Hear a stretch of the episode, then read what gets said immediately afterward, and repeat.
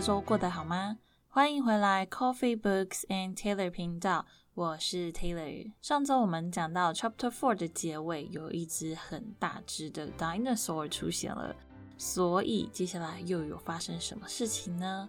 准备好了吗？让我们一起读书吧。Chapter Five Gold in the Grass Go, go, said Jack. He threw his notebook into his bag. He pushed Annie toward the ramp ladder. Bye, Henry, she said. Go, said Jack. He gave Annie another push. Quit it, she said. But she started up the ladder. Jack scrambled after her. Jack and Annie tumbled into the treehouse. They were panting as they looked out the window at the dinosaur. It was standing on the hilltop eating flowers off a tree. Oh man, whispered Jack. We are in a time long ago. The dinosaur looked like a huge rhinoceros with three horns instead of one. It had two long horns above its eyes, and another one grew out from its nose. It had a big shell like thing behind its head. Triceratops, said Jack. Does he eat people? whispered Annie. I'll look it up. Jack grabbed the dinosaur book. He flipped through the pages. There, said Jack, pointing to a picture of a Triceratops. He read the caption. The Triceratops lived in a late Cretaceous period. This plant-eating dinosaur weighed over 12,000 pounds. Jack slammed the book shut.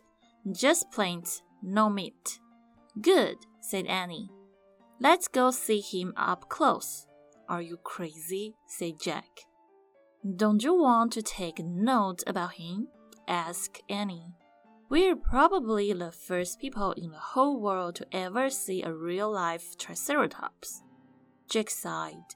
Annie was right. Okay, let's go, he said. Jack shoved the dinosaur book into his pack. He slung his pack over his shoulder. Annie started down the ladder, and Jack followed her. Just promise you won't pet him, Jack called down to Annie. I promise, said Annie. Promise you won't kiss him, said Jack. I promise, said Annie. Promise you won't talk to him. I promise, said Annie. Promise you won't. Don't worry, said Annie.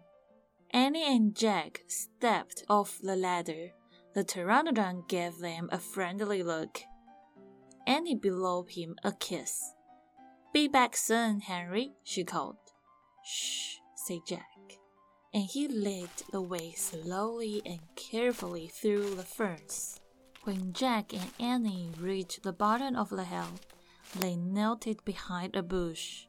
Annie started to speak, but Jack quickly put his finger to his lips. Then he and Annie peeked out at the Triceratops. The dinosaur was bigger than a truck. He was eating the flowers off a magnolia tree. Jack slipped his notebook out of his bag. He wrote, It's flowers. Annie nudged him. Jack ignored her. He studied the Triceratops again. He wrote, it slowly. Annie nudged him harder. Jack looked at her. Annie pointed to herself. She walked her finger through the air. She pointed to the dinosaur. She smiled. Is she teasing? Jack wondered. Annie waved at Jack. Jack started to grab her.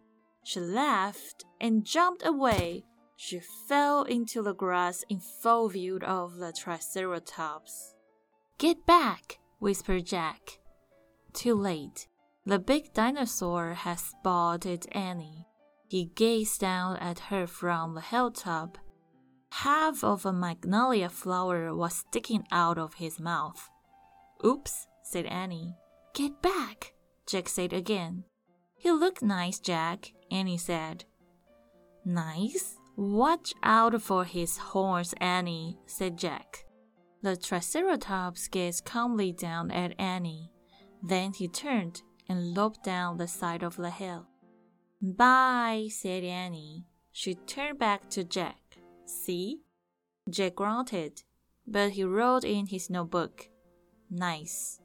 Come on, let's look around some more, said Annie. As Jack started after Annie, he saw something glittering in the tall grass. Jack reached down and picked it up. It was a gold medallion. A letter was engraved on the medallion, a fancy M. Oh man, someone was here before us, Jack said softly.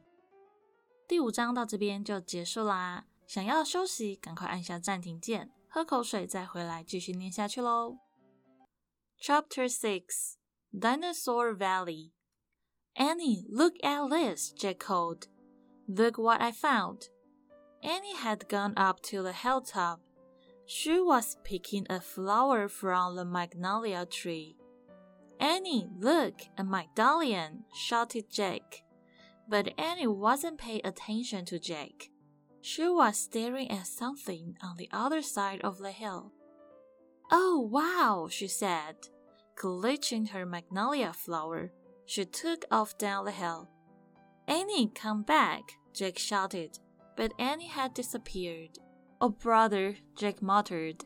He stuffed the gold medallion into his jeans pocket. Then Jack heard Annie shrink. Annie, he said. Jack heard another sound as well, a deep, bellowing sound, like a tuba. Jack, come here, quick, Annie called. Jack raced up the hill. When he got to the top, he gasped. The valley below was filled with nuts, big nuts made out of mud. The nuts were filled with tiny dinosaurs. Annie was crouching next to one of the nests. Towering over her was a gigantic duck-billed dinosaur. Don't panic. Don't move, said Jack. He stepped slowly down the hill toward Annie. The huge dinosaur was waving her arms and making her tuba sound. Jack stopped. He didn't want to get too close.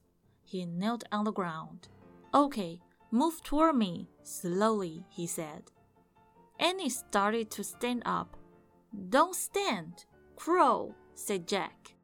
Clutching her flower, Annie crawled toward Jack, still bellowing. The duck-billed dinosaur followed her. Annie froze.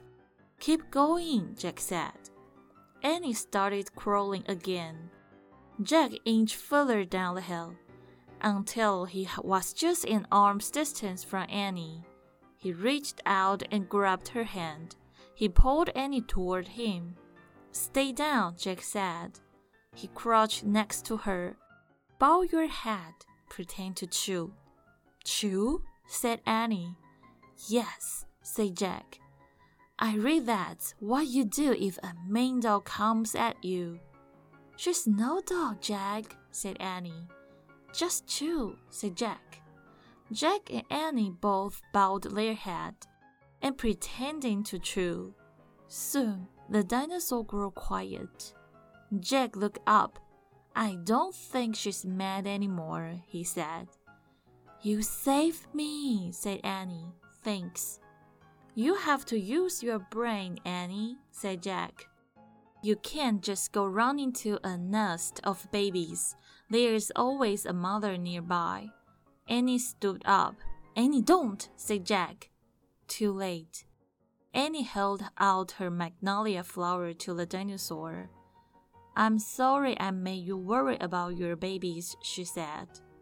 The dinosaur moved closer to Annie. She grabbed the flower from her hand. She reached for another. No more, said Annie.